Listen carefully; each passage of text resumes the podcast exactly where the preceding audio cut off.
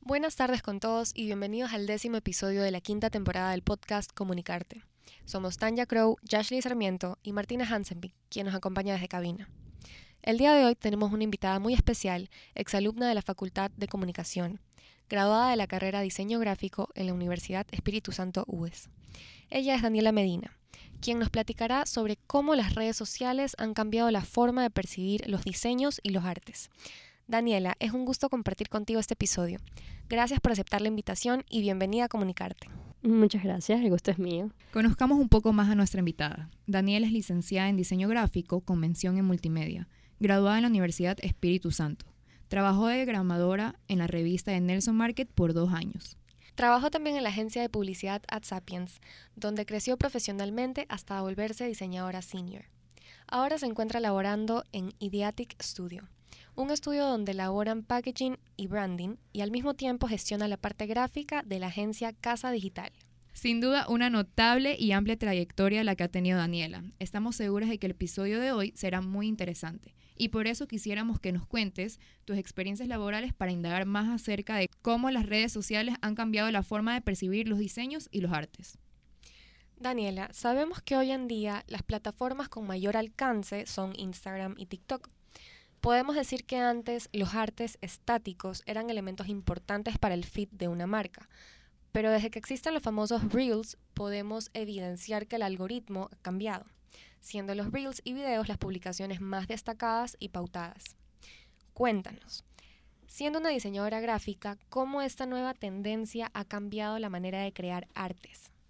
Bueno, eh, sí, como diseñadora gráfica eh, es estar constantemente actualizándose en lo que se vive el día a día. Porque lo que antes podía tener 100, 200, 300 likes, si a los creadores de Instagram les da la gana de que ya no quiero que salga más esto, se baja a 10. Así sea un arte increíble, así sea una fotografía deliciosa en caso de comida, eh, todo cambia. Entonces es parte del proceso, estar actualizándote, eh, ver las nuevas herramientas que nos dan Instagram, en vez de que jueguen en contra de nosotros, buscar un beneficio, o sea, buscar el favor. Entonces, si estás constantemente, constantemente actualizándote, es como no va a ser algo, algo malo, sino esta herramienta va a ser algo que te va a ayudar para, para ti, tu marca personal, tanto tu marca personal como las marcas con las que trabajas y estás aliado. Entonces, sí, es, es, es parte, eh, actualizarte, no decir como que no, yo no voy a hacer esto nunca porque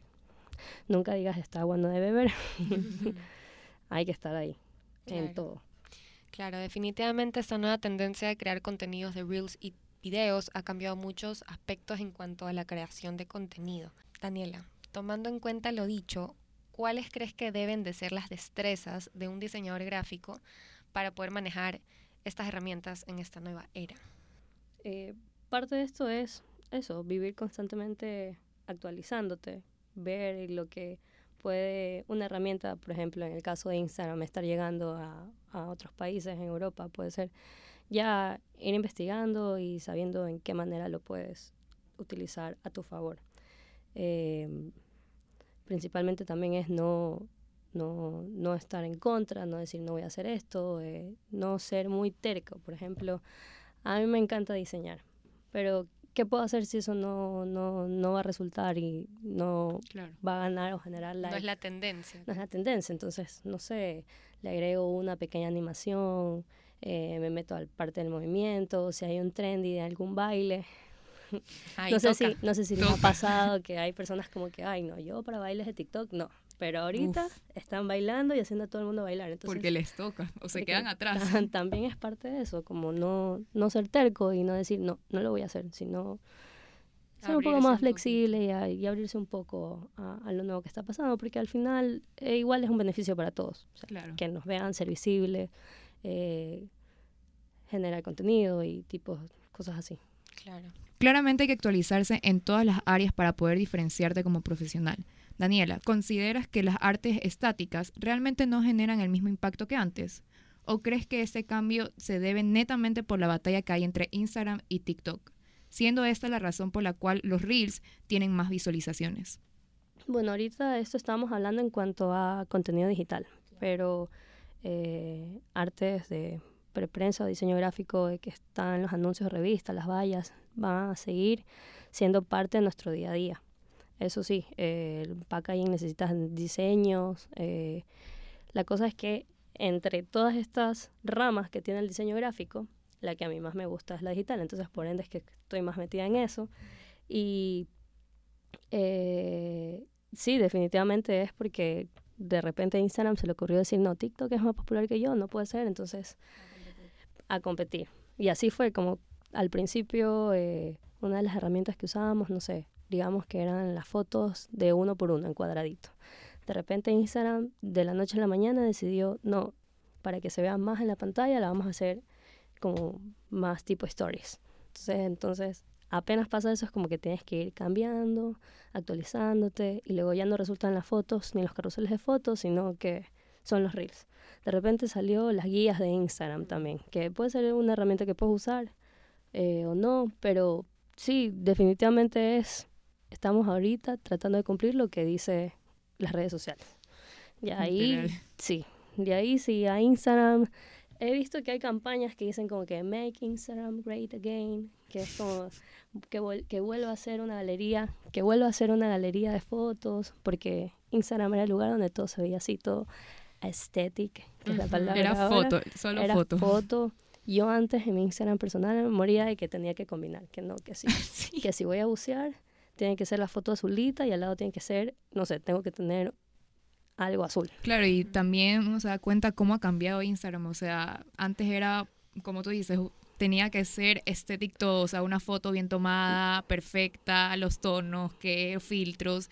Y ahora la gente sube, o sea, de todo. Sí, yo me acuerdo que, que al principio de Instagram tratábamos de hacer todo el grid de seis que combine una cosa con otra, que a veces se vea integrado, que se vea un tipo de collage. Entonces la imaginación así de los que somos diseñadores de, de digital podía volar más. Pero ahora es como a veces un video demostrando un plato de seis segundos pega.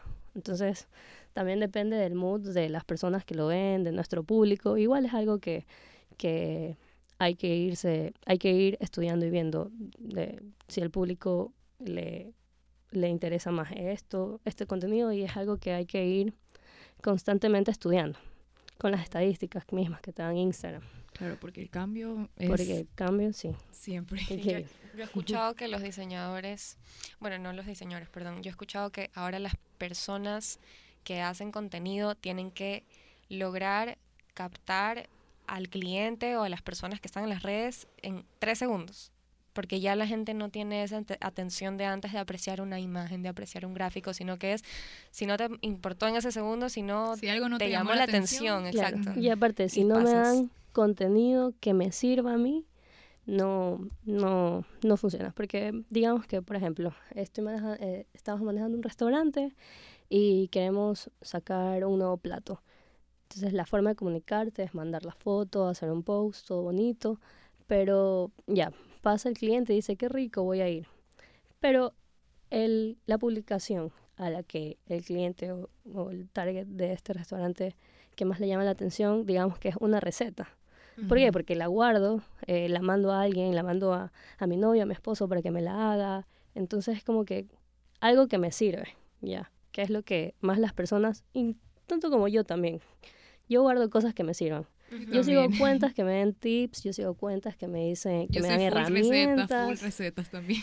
Claro, o sea, yo puedo seguir cosas porque se vean lindos, pero realmente en las cuentas en las que más estoy son las que me dan tips, me dan eh, cosas útiles, cosas útiles que pueda guardar. Entonces, de eso se trata también, ya no tanto de lo estético y de lo bonito, sino de lo funcional. Exacto. Aquí es donde el diseño eh, se transforma un poco de arte a comunicar la mezcla de todo esto que en realidad me encanta, la parte digital, por eso. Claro. Dani, ¿crees que a los diseñadores gráficos les ha costado adaptarse a la plataforma de TikTok? He escuchado que esta plataforma le da más alcance a los videos que son creados directamente desde la aplicación, porque entre más herramientas uno utiliza, el video tiene más posibilidades de hacerse viral. ¿Cómo los diseñadores se manejan en esta situación a la interna con community managers en las agencias? Bueno, en cuanto a las agencias digitales, siempre es como una cadena de mando. Entonces están eh, los directores de arte, los creativos que se unen con los creadores de contenido, hacen un moodboard de ideas y salen, y salen. O sea, los diseñadores hoy en día no es como que solo me dan la información y hago lo que me dicen, sino que también son parte del proceso. Entonces, sí me ha costado, realmente a mí me ha costado un poco porque sí es verdad de que al menos en Instagram y en TikTok, que son redes sociales en donde grabas videos, si usas mismo la aplicación, si usas las tipografías que están ahí, que son las predeterminadas, los filtros, los emojis, los filtros, eh, llama más la atención porque a Instagram y a TikTok le interesa que usen lo mío. Exacto. Y a mí es como, una cuenta tiene una línea gráfica, tiene colores, tiene sus propias tipografías porque eso es lo que los diseñadores nos matamos haciendo, ya creando una línea gráfica para que se sigan esas reglas y que todo se vea bonito.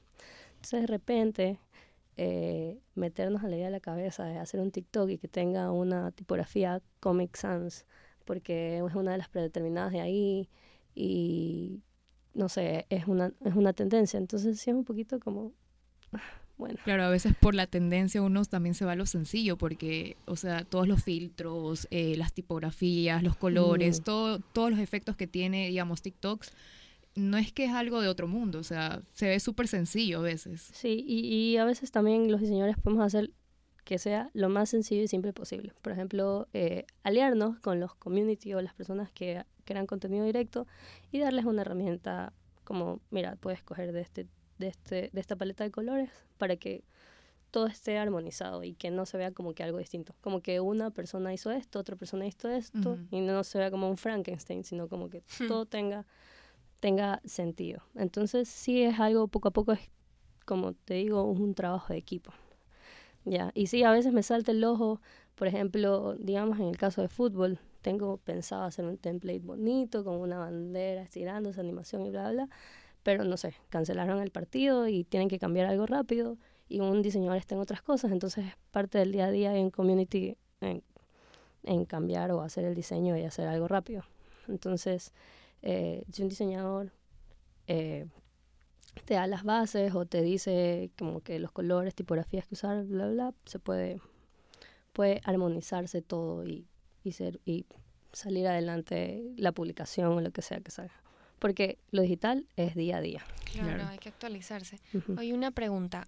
Em, tú como diseñadora gráfica, ¿tú netamente usas las aplicaciones o las plataformas, los programas que son para una diseñadora que vienen a hacer Premiere, Illustrator, todas estas cosas? ¿O si te ha tocado meterte en TikTok, meterte en Instagram y en plataformas más como, yo que sé, Canva, no No, sé? yo soy muy pro, muy pro a estas aplicaciones, porque, porque aparte de trabajar, eh, yo tengo eh, mis como mis cuentas a las que yo les brindo también servicio eh, de diseño o de si necesitan algo más la verdad, personalizado. más personalizado. Y aparte soy una persona que está constantemente moviéndose, entonces yo no puedo estar esperando, no sé, alguien necesita algo y abrir mi computadora, abrir Illustrator y sentarme a hacer cosas Claro. así.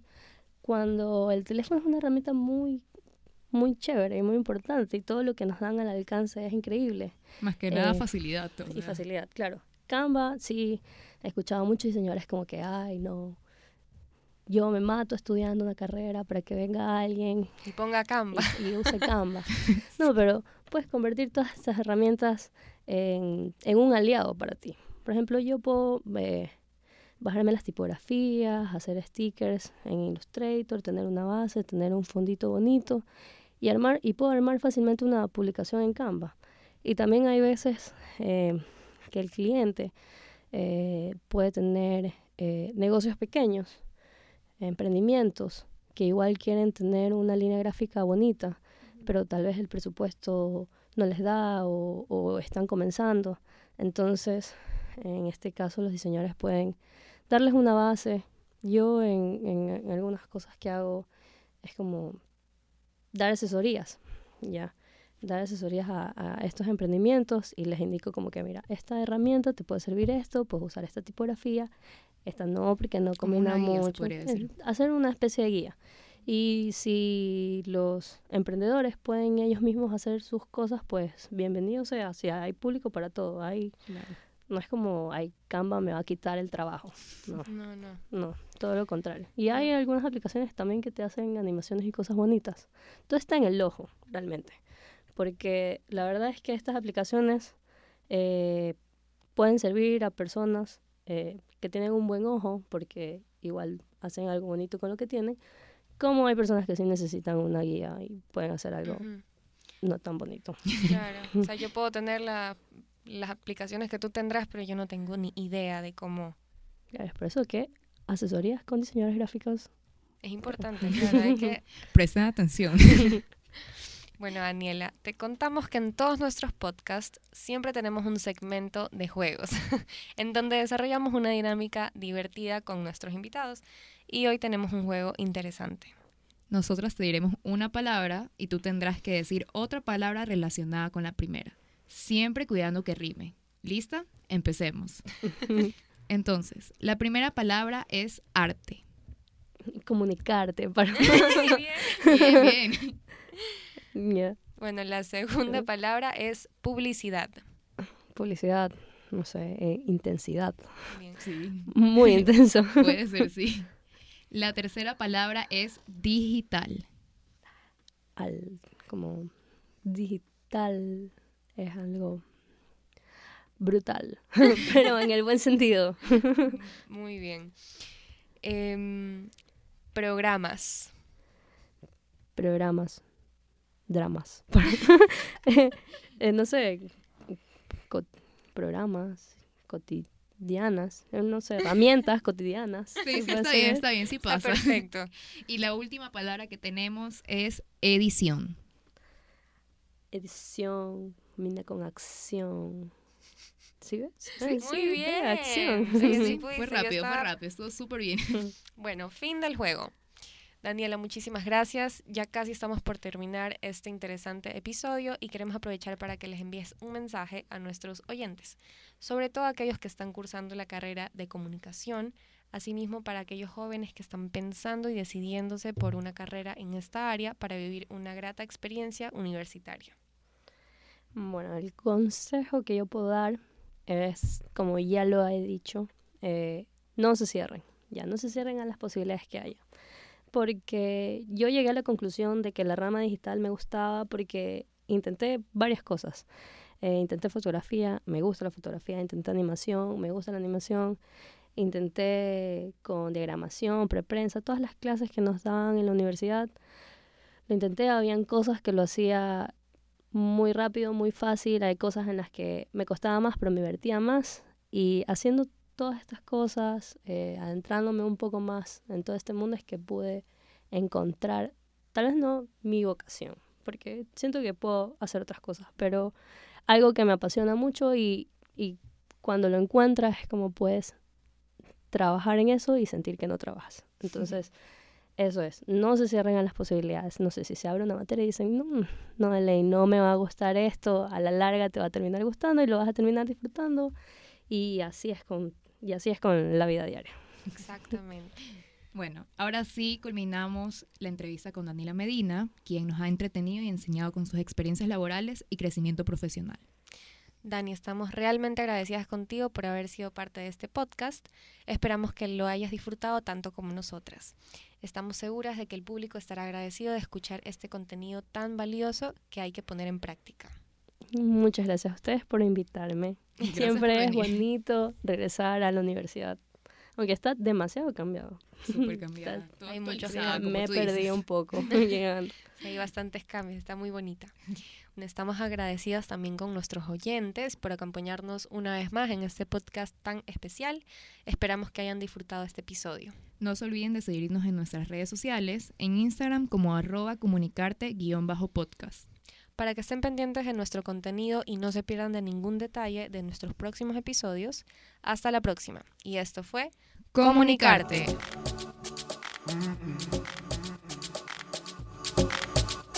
Comunicarte.